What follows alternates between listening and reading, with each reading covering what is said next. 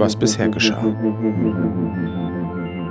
Die Comic Invasion ist ein Berlin Comic Festival, gestartet im Renate Comic Stammtisch. Ich habe keinen Businessplan gemacht, ich habe keine Finanzplanung gemacht, ich habe keine Existenzgründerseminare besucht, ich hatte gar keine Ahnung. Ich habe einfach Leute gefragt, die ich schon kannte, würde es euch äh, gefallen, so etwas zu tun? Und alle waren sehr ähm äh, wie heißt das? Ähm, be Gelangweilt? Begeistert. Nein, begeistert, begeistert. Also ich hatte auch Interesse daran, einfach nur absurd und auch ein bisschen blöd vielleicht zu sein. Aber das war irgendwie ganz gut. If you want to see the Berlin scene in all its glorious, freaky wonderment, then there's no better place It's just raw, unbound creativity. Super wieder, wie jedes Jahr eigentlich. Perfekt für neue Entdeckungen. Ich bin überrascht, wie voll das ist. Macht sehr viel Spaß. Interessante Gespräche, Kontakte knüpfen, sehr, sehr gut. The Berlin comic scene really is one of the best in the world and you have such a diversity of creativity and the output is, is incredible.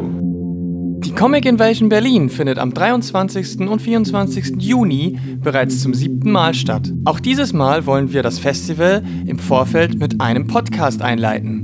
In den einzelnen Episoden stellen wir euch KünstlerInnen vor, die auf dem Festival zu finden sein werden. Wenn ihr auch als Künstlerin auf der Comic Invasion seid und im Podcast dabei sein wollt, dann schaut doch einfach mal auf comicinvasionberlin.de. Dort findet ihr alle weiteren Infos. Wir freuen uns auf euch. Meldet euch auch, wenn ihr am Wochenende vor dem Hauptfestival eine Satellitenveranstaltung in Berlin machen wollt. Und wenn ihr ganz schnell seid, könnt ihr auch noch am diesjährigen Comic-Wettbewerb teilnehmen. Alle Infos dazu auf der Website.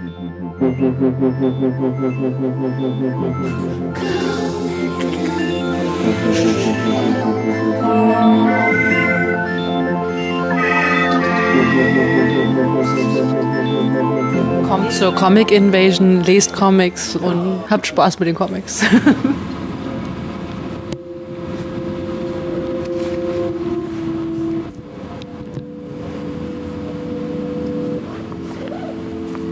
Hallo und herzlich willkommen zu Yay Comics. Ich bin Carlos und in dieser Sendung spreche ich mit Rita Fürstenau. Rita ist Illustratorin, Kunstpädagogin und hat vor zehn Jahren den Verlag Rotopol mitgegründet. Anlässlich dieses Jubiläums gibt es gerade in Berlin in der Galerie Neurotitan eine Ausstellung und dort habe ich Rita besucht.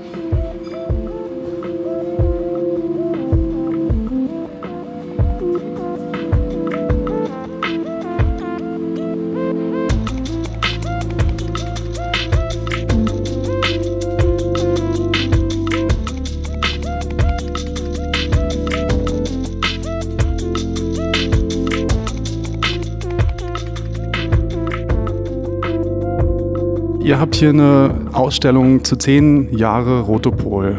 Zehn Jahre klingt nach einer verdammt langen Zeit. Kommt es dir vor wie gestern, dass ihr damit angefangen habt? Oder ist es auch wirklich viel passiert in der, in der Zeit? Also tatsächlich fühlt es sich eher so an, als würde ich das schon immer so machen. tatsächlich eher wie eine kleine Ewigkeit, weniger wie gestern gestartet. Ähm, aber gleichzeitig macht das noch genauso viel Freude wie am Anfang. Also es ist so beides. genau. Wir reden gleich noch ein bisschen äh, hier über die Ausstellung und natürlich auch über den Verlag, aber erstmal ein bisschen zu dir. Ich habe gelesen, du bist aus ursprünglich sogar aus Berlin und dann aber ausgewandert worden nach Hessen. Genau so war es. Also ich bin in Berlin-Neukölln geboren und äh, meine Familie ist mit mir dann aber nach Hessen gezogen, erstmal nach Frankfurt am Main. Und zum Studium bin ich dann nach Kassel gezogen, 2001, an die, äh, um dort an der Kunsthochschule zu studieren. Und zunächst erstmal Kunstpädagogik. Und dann in, in Mitte des Studiums habe ich mich dann dazu entschlossen, auch nochmal visuelle Kommunikation mit dem Schwerpunkt Illustration zu studieren. So. War das was, was du schon immer machen wolltest oder wie, wie kam es dazu? Ähm, eigentlich schon. Also ich habe schon immer gezeichnet und mir Geschichten ausgedacht und ähm, kleine Hefte und Bücher gebastelt, auch als Kind schon. Ähm, hatte das dann aber gar nicht so auf dem Schirm nach dem Abitur, dass ich das vielleicht zu meinem Beruf machen könnte. Äh, wollte aber einfach sehr gerne an eine Kunsthochschule auch und habe dann erstmal Grundschullehramt studiert mit dem Hauptfach eben in Kunst. Und da das Studium in Kassel an der Hochschule einfach sehr offen ist, ähm, ist es so, dass man auch, wenn man Pädagogik studiert, einfach in den ganzen Werkstätten mit dabei ist, mit den Studierenden aus der visuellen Kommunikation, aus der freien Kunst, aus dem Produktdesign zusammen studiert. Und weil ich einfach dann so ganz natürlich einfach ganz viele Projekte dort gemacht habe, habe ich das dann als Zweitstudium quasi noch dazu genommen und dann nach dem ersten Staatsexamen mich dann eben vor allem darauf konzentriert und dann in dem Kontext dann auch den Verlag gegründet als Studentin, eben als eine Möglichkeit, so die Arbeiten, die in der Hochschule entstehen, im Hochschulkontext auch außerhalb der Hochschule einfach ein bisschen zu präsentieren und Rückmeldungen zu bekommen. Dann hast du vor zehn Jahren auch ungefähr angefangen, da zu studieren, oder was? Ähm, ich bin dann so in der Mitte vom Studium eingestiegen, tatsächlich. Und genau, der Verlag hieß dann auch erstmal ein Jahr lang Verlag ohne Titel. Mhm. So, und in der Zeit habe ich dann gleichgesinnte Studierende gefunden und wir haben dann zusammen Räumlichkeiten gesucht, so mit dem Blick aufs Ende vom Studium äh, in Kassel und haben die Räume gefunden, in denen wir auch jetzt noch sind. Also das sind eben zwei Büroräume und Arbeitsräume und dann vorne eine Ladengalerie, die auch die ganze Woche über geöffnet hat. Und ähm, dort zeigen wir dann auch äh, Ausstellungen eben zur zeitgenössischen Illustration und Comic. Mhm. Äh, und genau, im Zuge dessen haben wir dem Verlag dann auch einen Namen gegeben, nämlich Rotopol. Und wie kam es zu dem Namen? Ähm, es leitet sich her einmal von Pol. Das war so ein Wortbestandteil, das wir irgendwie ganz gut fanden und auch schon ziemlich schnell fest hatten, als ein Ort, wo sich einfach ja Sachen bündeln, wo etwas zusammenkommt, wo man zusammenkommt. Und Roto haben wir dann von Rotieren abgeleitet. Also dass wir auch so ein bisschen die Bewegung drinne haben und im Namen drinne haben, die sich tatsächlich durch den ganzen Arbeitsalltag zieht. So. Okay, aber nochmal ein kleines Schrittchen zurück. Was hat dich denn so interessiert und fasziniert an Illustrationen und Bildergeschichten? Mm, also ich für mich ähm, habe so gemerkt, auch schon ziemlich früh, dass ich mich tatsächlich ähm, besser in Bildern ausdrücken kann als in Worten ganz oft. Also so die Ideen und Gedanken, die ich habe und es auch einfach sehr spannend finde, ähm, das auch so simultan zu tun, also in Bildwelten auf der zweidimensionalen Fläche, die auch so nebeneinander stehen und unterschiedlich miteinander verknüpft sind und ähm, vielleicht auch nonlinear organisiert sind und dem Betrachter einfach Möglichkeiten geben, an vielen Stellen anzuknüpfen und eigene Gedanken zu entwickeln und ähm, ja, sich seine Gedanken selbst zu organisieren, so ein bisschen in der Kommunikation mit den Bildern. Mhm. Das ist eigentlich so das, was ich für meine persönliche Arbeit sehr spannend finde. Darüber hinaus lese ich aber auch unglaublich viel und gerne mhm. und äh, sammle Comic und Illustrationen. Also selbst mache ich gar keine Comicbücher in dem Sinne mit meinen eigenen Sachen. Das ist wirklich eher so im Illustrationsbereich. Aber ähm, ich bin begeisterte Leserin und äh, finde, es passieren so viele tolle Sachen gerade und auch die letzten Jahre.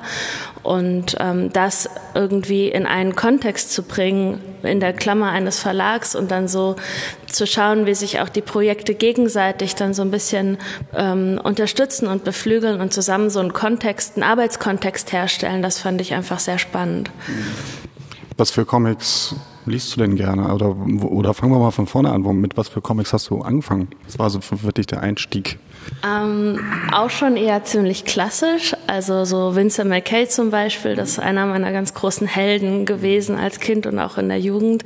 Ähm, auch, ich habe auch viel Literatur gelesen, die jetzt erstmal nicht bebildert war. Also es hat sich so wirklich so ein bisschen zusammen äh, gesammelt. Viel freie Kunst auch am Anfang. Also auch durch das war auch so ein bisschen mit dem Studium verknüpft, also viel, viel Malerei einfach auch gesehen. Und ähm, bei den Comics habe ich es dann wirklich so gemerkt, waren das dann so die Sachen, als ich im Studium angefangen habe, dann eben auch mit der Illustrationsklasse so zu den ersten Festivals zu fahren. Also jetzt zum Beispiel zum Fumetto nach Luzern, das war das erste Comic-Festival, auf dem ich überhaupt war und habe gemerkt, wie sich einfach so eine riesige Welt öffnet mhm. und ähm, ganz viele Zeichner einfach ja, Sachen gemacht haben, so das war mir vorher gar nicht klar, dass man so arbeiten kann. Und ähm, ja. Genau, du hast jetzt schon erwähnt, die, ähm, das ist ja die berühmt-berüchtigte Illu-Klasse ne, da in Kassel. Äh, ich hatte ja auch schon hier Greta von Richthofen mal zu Gast. Ähm, wie war das, als du da hingekommen bist? Ähm, also ich war ganz überrascht, dass ähm, als Greta erzählt hatte, ähm, was da so gemacht wird und wie es generell so mit äh, Comic-Studien aussieht, in, in Studiengängen aussieht in Deutschland. Das, ich habe den Eindruck, da hat sich schon einige einiges getan. Ähm, wie war das vor 10, äh, 15 Jahren, als du da angefangen hast? Also ähm, wie sahen so die, die Möglichkeiten aus, ähm, sowas zu studieren in der Zeit? Also als ich angefangen habe, direkt war die Professur gar nicht besetzt. Ähm, die war mit Gastprofessoren, die immer für ein Semester oder ein Jahr da waren. Und da hatte ich die auch erstmal so gar nicht auf dem Schirm, weil man an der Kunsthochschule eben so viele Sachen machen kann und ich einfach auch sehr viel und sehr lange im klassischen Typografie, Buchdruckbereich gearbeitet habe äh, und auch in den, einfach in den Druckwerkstätten viel, viel gearbeitet habe. Und dann kam Hendrik Dorgarten mit der festen Professur dazu und man hat schon gemerkt, dass so das einfach einen frischen Wind reingebracht hat. Ich glaube, das liegt auch einfach daran, als Gastprofessur ist man anders eingebunden in das Hochschulgeschehen und plant jetzt ja auch keine Projekte, die über mehrere Jahre gehen. Und Hendrik hatte dann einfach ziemlich schnell ähm, angefangen, auch eine Publikation zu planen mit den Studierenden.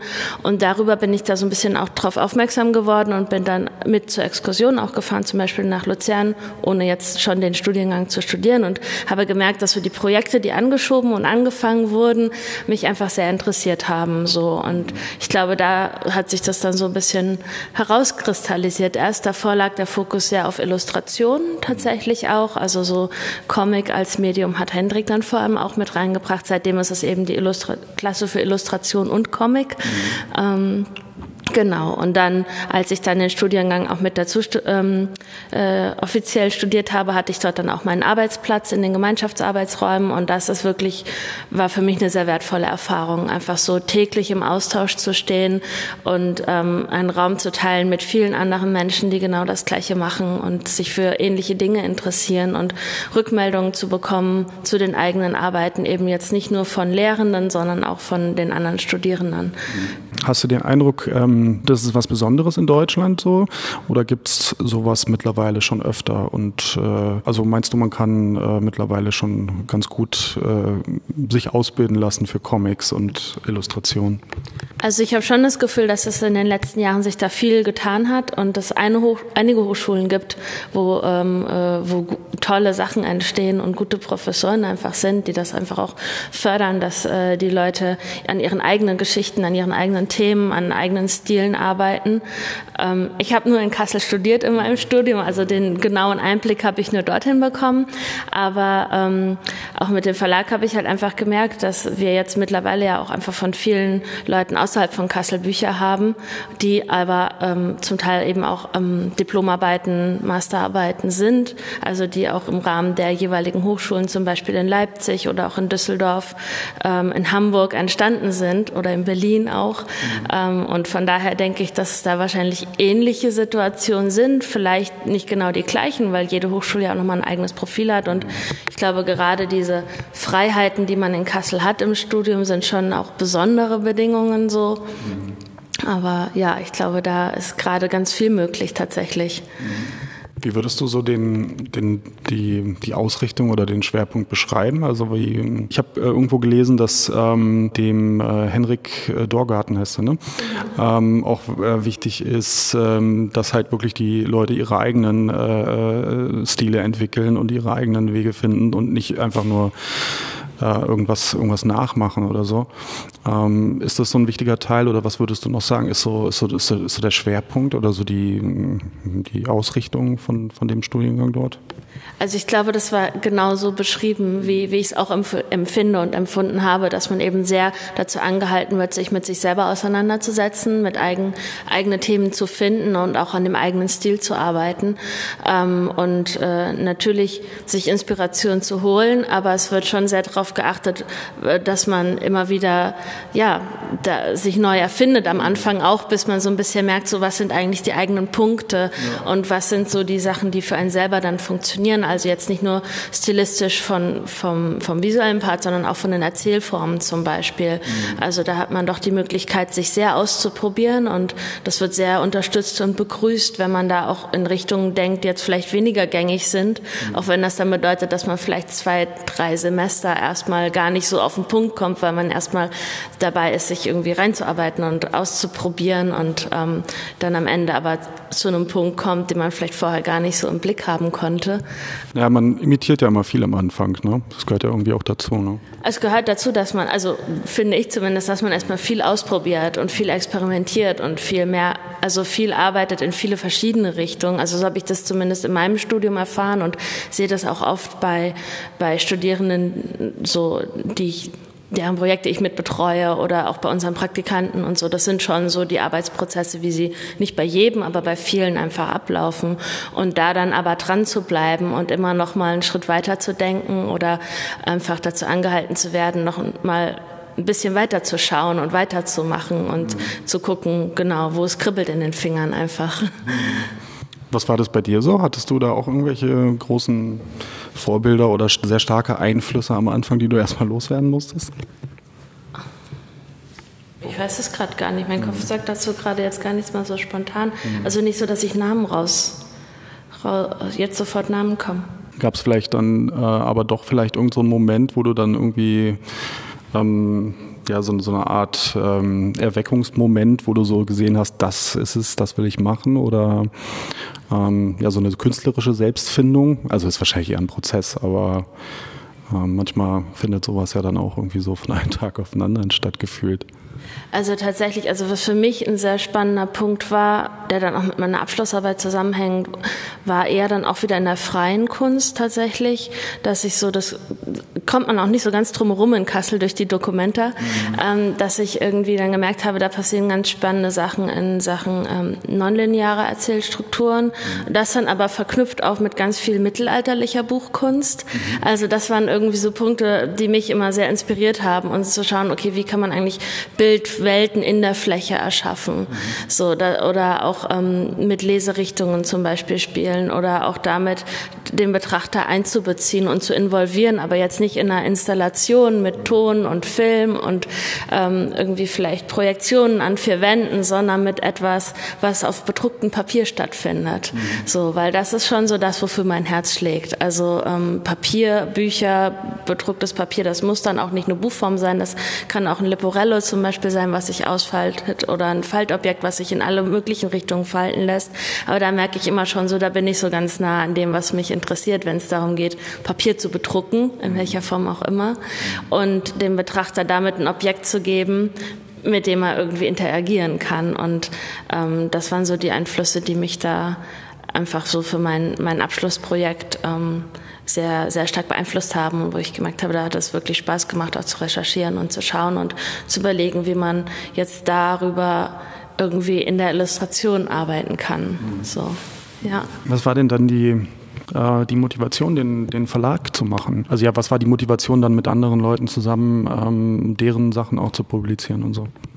Ähm, das waren so ein paar Punkte. Also zum einen äh, hatte ich so ein bisschen das Gefühl, dass zu dem Zeitpunkt äh, ich zumindest für mich nicht so eine Plattform ersichtlich war in Deutschland, wo ich gedacht hatte, okay, da sind jetzt die Sachen, die sind so vielleicht auch weit weg vom Mainstream, wie die Ideen, die in den Hochschulen entstehen oder die Projekte, weil man doch sehr in Kassel auch dazu angehalten wird, ähm, Projekte von den Ideen auszudenken mhm. und die Form dann so ein bisschen unterzuordnen oder zu gucken, einfach dann eine passende Form zu finden.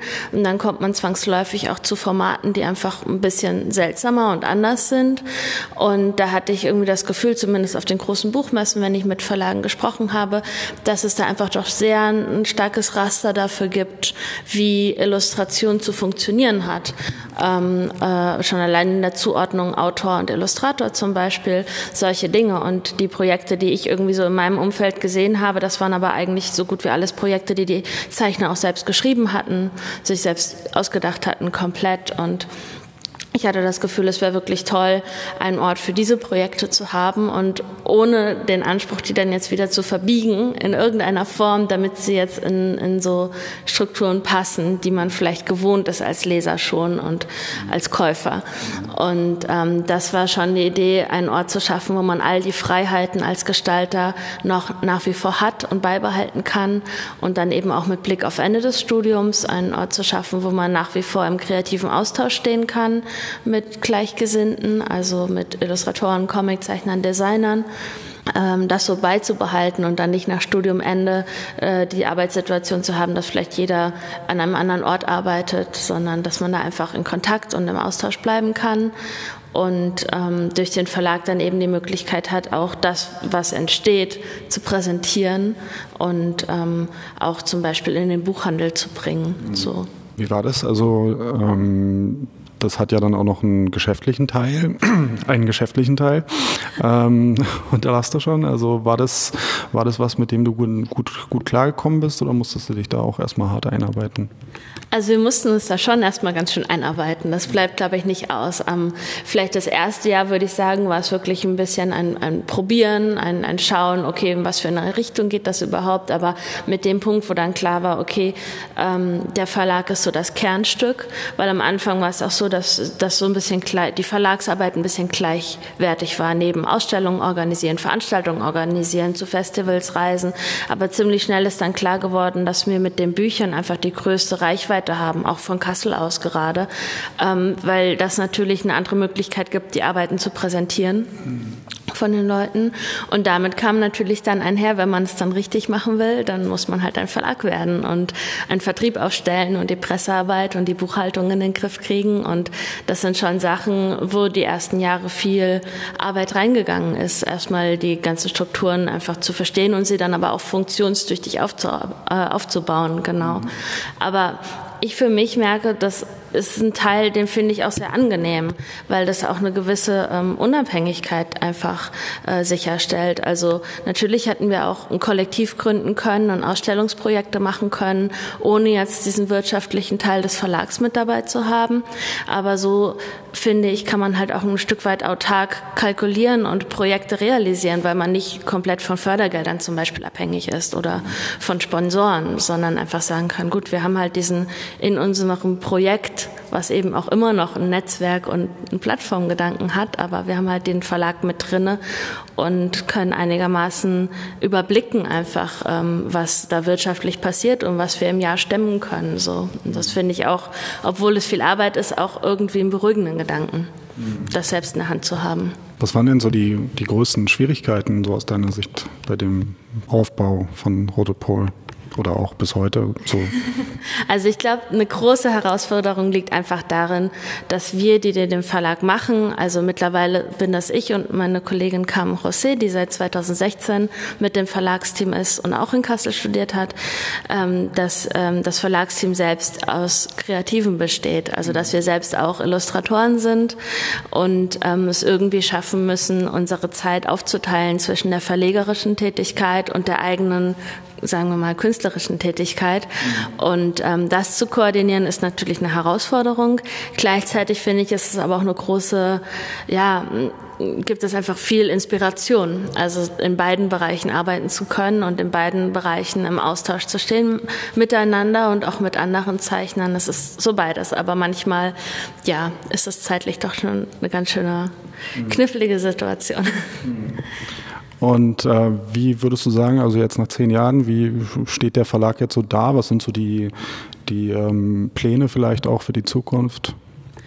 Ähm, also tatsächlich, ich habe jetzt einfach auch die letzten Wochen darüber ein bisschen nachgedacht und habe gemerkt, dass äh, ich mich wirklich sehr freue und es auch eine große Freude ist zu sehen, was aus Rotopol geworden ist, mhm. wo die Reise hingegangen ist, was am Anfang gar nicht so klar war, ähm, äh, dass einfach äh, viele Dinge entstanden sind, von denen man vielleicht am Anfang ein bisschen geträumt hat oder sich erhofft hat. Also ich finde, die Zeichner, mit denen wir jetzt so zusammenarbeiten, sind wirklich großartig und die Projekte, die entstehen, ähm, begeistern mich wirklich. Also ich bin wirklich froh, einfach genau mit diesen Menschen diese Dinge zu tun und finde es auch sehr schön, dass sich zum Beispiel im Laufe der Jahre ähm, auch unter den Zeichnern einfach ein toller Austausch entwickelt hat, die bei Rotopol sind. Also dass das wirklich ein Ort geworden ist, ähm, finde ich wo man sich auch zu Hause fühlen kann, ein Stück weit. Und ähm, den Zuspruch, den wir bekommen und die Rückmeldung, die wir bekommen von den Lesern, von Ausstellungsbesuchern, von Workshopsteilnehmern, sind wirklich durchweg positiv eigentlich. Und das finde ich ist schon eine sehr schöne Bestätigung. Mhm. Also da, da habe ich schon das Gefühl, wir haben das irgendwie richtig gemacht und haben irgendwie was äh, ja, in, in, in Gang gebracht, auch ein Stück weit, was, was toll und was besonders ist. Gleichzeitig natürlich sehe ich auch immer noch die ganze Arbeit, die vor uns liegt. es ist, äh, ja, ist jetzt nicht so, dass ich sage, gut, jetzt können wir uns zurücklegen. Also alle Zeichner arbeiten an neuen Projekten, ähm, was auch toll ist. Es gibt auch viele neue tolle Zeichner, die wir gerne noch mit in den Verlag dazu nehmen möchten. Ähm, es gibt auch ein paar Projekte, die sind ein bisschen langfristiger als angelegt oder involvieren auch mehrere Zeichner. Ähm, das, äh, genau, das sind alles Sachen, die wir spannend finden. Es stehen jetzt noch ein paar spannende Reisen auch an. Also es ergeben sich auch immer wieder neue Kollaborationen einfach. Ähm, jetzt im Mai sind wir, da fliegt da meine Kollegin hin, ähm, die Carmen José, äh, in Südkorea zu Gast mit, einer Ausst mit einem Ausstellungsprojekt und einem Workshop.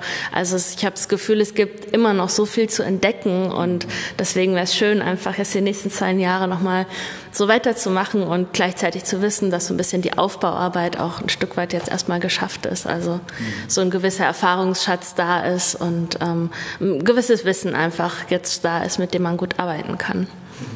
Ja, cool. Ich würde gerne noch ein bisschen äh, über die einzelnen Künstler erfahren, die bei euch so veröffentlichen. Ähm, vielleicht laufen wir einfach hier durch die Ausstellung und du erzählst ein bisschen was zu den Leuten. Ja, klar, sehr gerne. Das cool.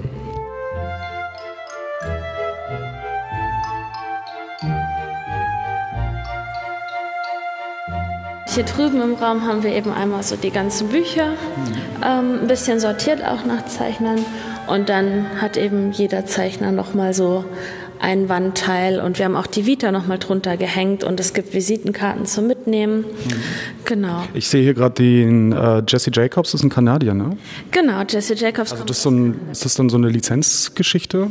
Genau das. Also die erste Lizenz, die wir gekauft haben, war eben dieses ähm, Hieran sollst du ihn erkennen von Jesse Jacobs. Mhm. Das hatte ich äh, auch bei einem Festival entdeckt, das Buch, und fand das so großartig, dass ich dachte, so das müssen wir einfach ins Deutsche übersetzen mhm. und äh, dafür dann eben lernen wie man mit Lizenzen handelt.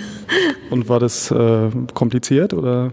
Tatsächlich nicht. Und Annie, also die äh, Koyama Press leitet in äh, Toronto, ist einfach auch wirklich ein, ähm, ja, seitdem ein toller Kontakt und ähm, das ging tatsächlich ziemlich unkompliziert. Jesse ist auch äh, ein toller Zeichner und wir haben jetzt mittlerweile sein zweites Buch gemacht. Das dritte ist gerade in Arbeit. Das heißt also auch mit den Zeichnern, die jetzt nicht deutsche Zeichner sind, von denen wir Lizenzen haben, versuchen wir auch einfach in einem engen Austausch zu stehen und dann zum Beispiel, wenn wir beim TCAF in Toronto sind, dann sehen wir uns auch immer und dann kann man auch ein bisschen über Projekte sprechen.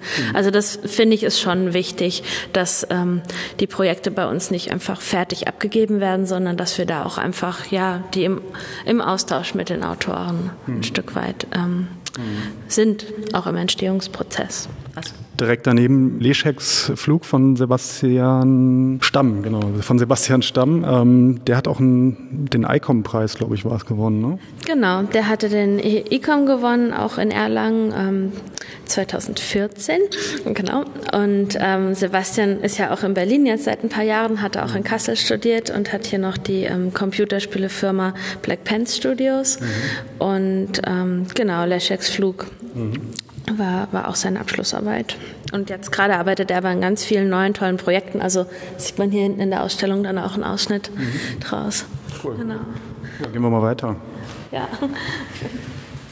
ähm, vielleicht, was wir noch haben, also wir haben das hier so ein bisschen aufgeteilt, also von Nadine Redlich zum Beispiel mhm. haben wir jetzt zwei Bücher gemacht, die hat in Düsseldorf studiert, zusammen mit dem Thomas Wellmann, mhm. ist auch hier hinter mhm. schon der ganze Tisch voll mit seinen Büchern. Ja. Ähm, und jetzt zu Erlangen zum Beispiel kommt von Nadine auch das neue Buch raus, mhm. ähm, I Hate You, You Just Don't Know It Yet. Da arbeiten wir jetzt gerade auf Hochtouren dran. Mhm. Daneben sind die ähm, Projekte von Cam José. Ähm, Cam ist ähm, ursprünglich aus Spanien und ist dann zum Studium nach Kassel gekommen und äh, hat ihre Abschlussarbeit eben auch poetisch und sehr schön illustrativ damit auseinandergesetzt, was es eigentlich heißt, zwischen zwei Kulturen eine neue ähm, zu erschaffen. Mhm. Genau.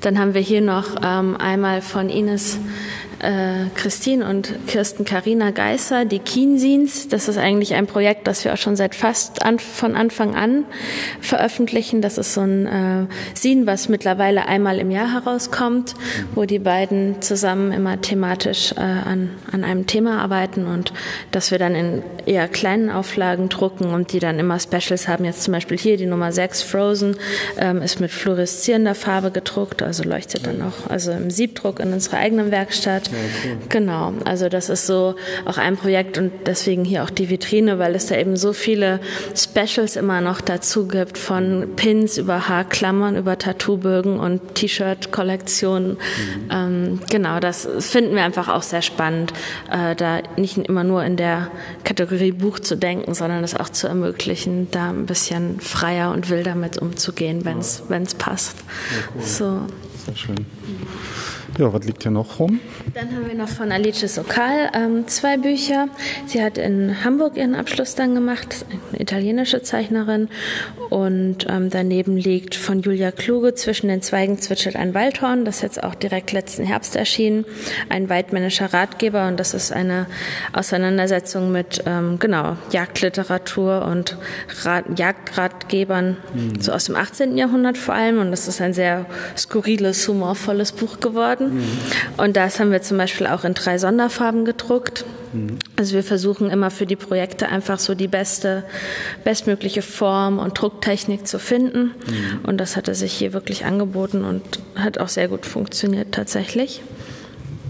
Und dann haben wir hier, ja, meine Sachen. genau. Also einmal, ja, sag noch was zu deinen Sachen. Genau, einmal das Raum kommt von Räumen, was ich vorhin schon kurz angesprochen hatte, meine Abschlussarbeit. Ähm, das ist ein Faltheft, was man in viele verschiedene Richtungen falten kann und wo sich dann die Bildteile immer wieder neu ergänzen und verschiedene Assoziationen und Relationen ergeben. Mhm. Mein letztes Projekt Old Songs, New Songs, größeres Projekt, da geht es um historische Gesetzestexte, ähm, die ich miteinander verwoben und verknüpft habe. Das ist ein 2,60 Meter langes Leporello. Ähm, Wie kamst du denn zu dem Thema? Ähm, ja, ich hatte einmal einen Artikel gelesen, dass in den USA bei Rechtsstreitigkeiten manchmal versucht wird, über alte Gesetzestexte irgendwie noch ähm, Verfahren in Gang zu bringen, zum Beispiel, dass man in, vor Kindern nicht fluchen darf oder so. Mhm. Und hatte darüber gedacht, so, okay, das ist, klingt spannend, aber auch ein bisschen seltsam. Und habe herausgefunden, dass es einfach wirklich ganz viele absurde Gesetze gibt. Mhm. Und die meisten davon auch immer noch in den Gesetzbüchern stehen und einfach die Gedanken, so die Diskriminierung und Vorurteile, Vorurteile, die dahinter stecken, heute in der Form nicht mehr formuliert würden, mhm. so, aber immer noch so unterschwellig mitwirken. Und mhm. das hat mich irgendwie lange beschäftigt. Und im Endeffekt ist es jetzt eben diese Sammlung geworden mhm. und so ein Netz aus Schuldzuweisungen und Verboten. Mhm. Und deswegen dann eben auch die Form, dass man das eben auch einmal komplett ausfalten kann und so ein bisschen diese Verstrickungen sehen kann und auch vor und zurücklesen kann. Mhm. So. Und die Mellom Collections, das ist so ein kleines Nebenprojekt, das ich mache, das sind kleinere Leporellos zu verschiedenen Themen, genau. Mhm. Ja, von dem Thomas Fellmann dort hinten, das finde ich auch sehr spannend, einfach so vom, ähm, äh, wie es sich so ins Verlagsprogramm ein, einreiht, gibt es einmal die Reihe Pimo und Rex. Das sind Abenteuercomics mit zwei Helden, die wirklich sehr toll geschrieben sind. Und jetzt seit letzten Herbst auch haben wir noch Nicalotte Mangold Außerdem eine Reihe, das ist unser erstes Kinderbuch in dem Sinne, ein, ein Comic für Kinder äh, ab acht ungefähr. Und da geht es eben um drei Freundinnen und deren ähm, Abenteuer, die sie kleinen und großen Abenteuer, die sie so im alltäglichen Leben bestehen. Mhm. Und genau, das ist auch zunächst in der Zeit Leo erschienen, also erscheint immer noch. Es geht, die Serie geht noch weiter und wir haben das aber dann nochmal in Buchform gebracht zusammen. Mhm. Genau. Was haben wir hier noch? Das Triebwerk 8 von der Illustrationsklasse tatsächlich in Kassel. Also das ist die, äh, ein Anthologieprojekt der Studierenden. Das ist jetzt schon die achte Ausgabe äh, mit Arbeiten von den Studierenden, die jetzt gerade studieren. Da haben wir es dann zum Beispiel auch so gemacht, dass wir einen eintägigen Workshop hatten, Carmen und ich zusammen mit den Studierenden und einfach ähm, äh, ein paar Layout-Vorgaben gemeinsam erarbeitet und durchgesprochen haben, auch geschaut haben, erklärt haben, wie man Druckdaten vorbereitet, solche Dinge und dann auch zusammen mit der Lea Heinrich, die Autorin bei uns ist zu der Zeit, aber auch Lehrbeauftragte an der mhm. Uni in Kassel war, dann eben mit den Studierenden dieses ähm, Projekt realisiert haben. Mhm. Genau. Dann sieht man jetzt hier schon so ein bisschen, also wir haben einmal die großen Buchprojekte. Seit 2016 haben wir noch eine kleine Reihe auch ähm, von Comics, die in Englisch erscheinen direkt, einfach weil wir viel international auf Festivals unterwegs sind. Mhm. Und das ist auch für die Autoren ganz schön, weil sie eben dann zwischen den größeren Buchprojekten die Möglichkeiten haben, nochmal einzelne Ideen oder kleinere Projekte mhm. ähm, rauszubringen. Die gehen jetzt nicht so sehr in den Buchhandel, aber werden eben viel bei uns über den Online-Shop bestellt und die nehmen wir mit zu Festivals und so. Genau. Dann haben wir hier, das ist vielleicht auch noch ganz spannend, ähm, ein paar Bücher, also einmal von Markus Färber, Reprobus, das ist jetzt auch schon ein bisschen älter, von 2012 und das hatte dann 2013 ähm, bei den schönsten deutschen Büchern der Stiftung Buchkunst, wurde es zu eins der schönsten 25 gekürt. Mhm. Innerhalb von kürzester Zeit war es dann auch vergriffen.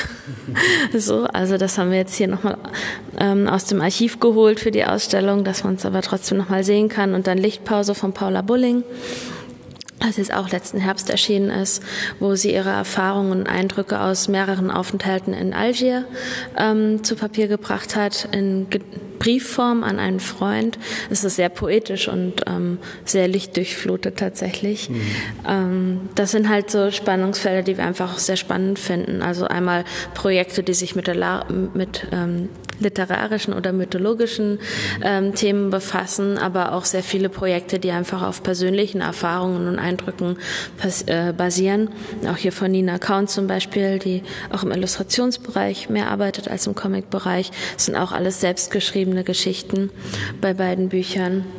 Dann haben wir hier noch von äh, Anna Haifisch von Spatz mhm. und von Max Beitinger ähm, auch zwei Bücher. Erzähl mal kurz, äh, wo, worum es bei von Spatz geht, weil das ist ja doch recht amüsant.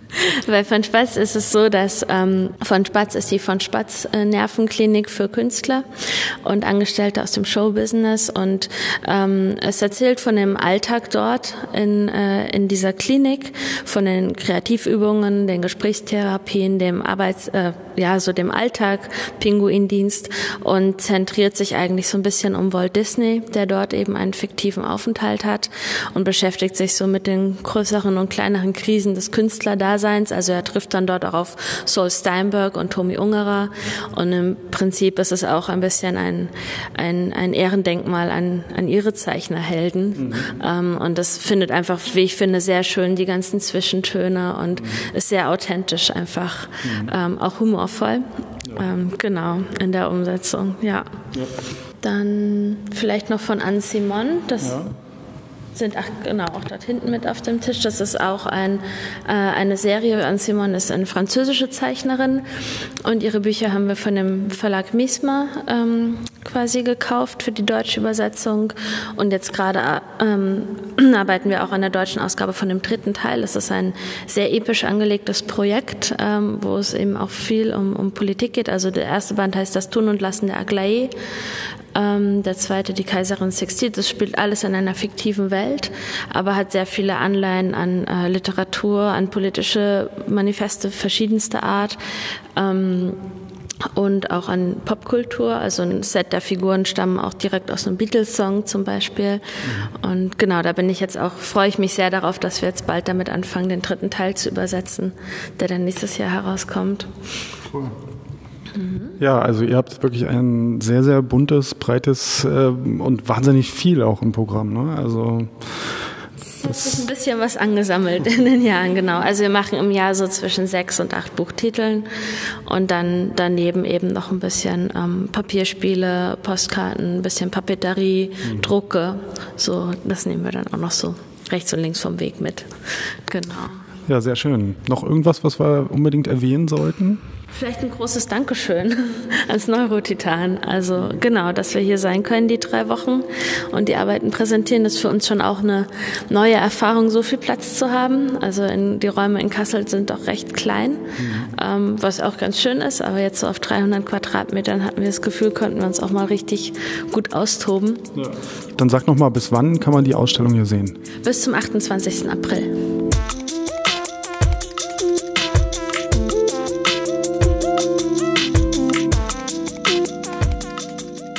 Alle Links zur Sendung findet ihr wie immer auf der Website yaycomics.de. Und wenn euch die Sendung gefallen hat, empfehlt sie weiter.